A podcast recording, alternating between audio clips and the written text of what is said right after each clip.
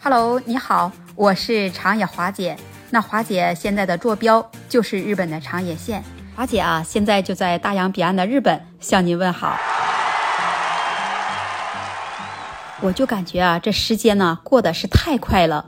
这二零二二年呢，这转眼间就这么快过去了。今天那华姐，就来跟你分享一下，嗯，看看华姐在这一年之间，我都有哪些收获。其实啊，还好，在这二零二二年，华姐啊，感觉最大的收获就是读了点书。我就把我在这一年当中我读过的这些书精选出了十本。我认为啊，我读过的这些书啊，呃，是最好的。我也会一直收藏这些书。那我们先来说说第一本书。这第一本书就是《经济学》第十九版，保罗·萨缪尔森写的那本，也是由商务印书馆出版的。这本书的名字啊，就叫做《学习经济学的必读书》。这本书啊，也是一本入门书。那第二本书呢，也是华姐认为一本好书。那是《社会心理学》第十一版，这也是由戴维·迈尔斯写的，是由中国工信出版集团出版的那本。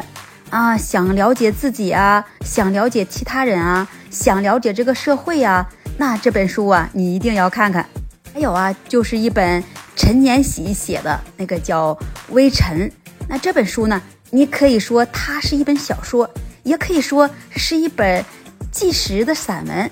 那陈年喜啊，他是一位普通的劳动者，一位矿山的爆破工，但是在他笔下呀，写出来的这个小人物啊，真的是让人看了啊，觉得很是震撼。也就是说，当你生活你觉得不如意的时候，郁闷的时候，你看看这本书，你还会有疑义吗？不会了吧？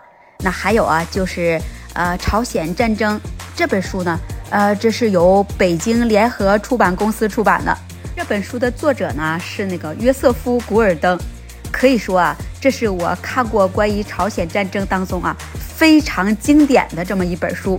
我们看看从美国人角度怎么看待这朝鲜战争的啊，真的是值得一读，也是大众的反叛。这本书啊是西班牙著名的学者加塞特通过这本书呢，那我们就能够看明白。就是为什么疫情来了，西方人他就不爱戴口罩呢？那当然这是其中的一个现象。西方啊还有很多现象，就是普通人老觉得自己是万能的了，他只追求他所谓的权利，但他又不愿意承担义务，为什么呢？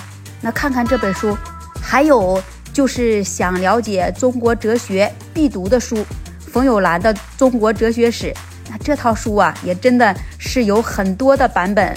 这是古浩轩出版社的呀，啊，真的很经典。看看上下两册是一黑一白，相当于是阴阳之道，是吧？那说到收藏一本好书的，想了解西方哲学史，看看这本书，这是由帕尔默写的，上下两册，这就是哲学北京联合出版公司出的这本书。他写作的这个本书特点是什么呢？啊，就是比较浅显易懂。西方的哲学呢，本来就是挺难懂的，但是让作者一写就变得很有趣儿了。那推荐大家啊还有就是那个罗素写的《西方哲学史》，你把这套书啊，就是那个上下两册读完了以后呢，再读读这个，你对西方哲学就会有更深刻的认识了。那罗素他不仅是哲学家，那他还是作家，还是数学家，是吧？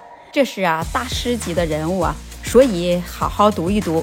还有一本好书啊，就是意大利的一位著名的作家卡尔维诺，他写的《最后来的是乌鸦》，尤其是在那本书里面啊，有同名的那个短篇小说，《最后来的是乌鸦》呢，写的太精彩了，所以原来的小说啊还能这么写。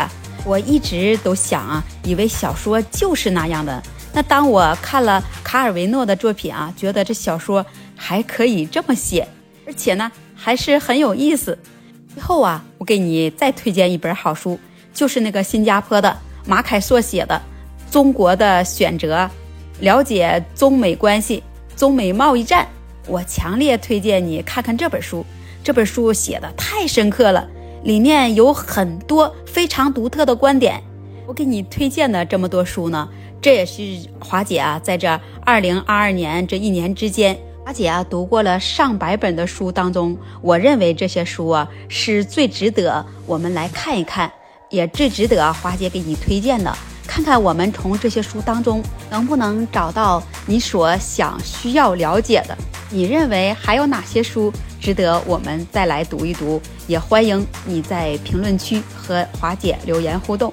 那今天华姐啊就给你分享到这里了，我们下期节目再见。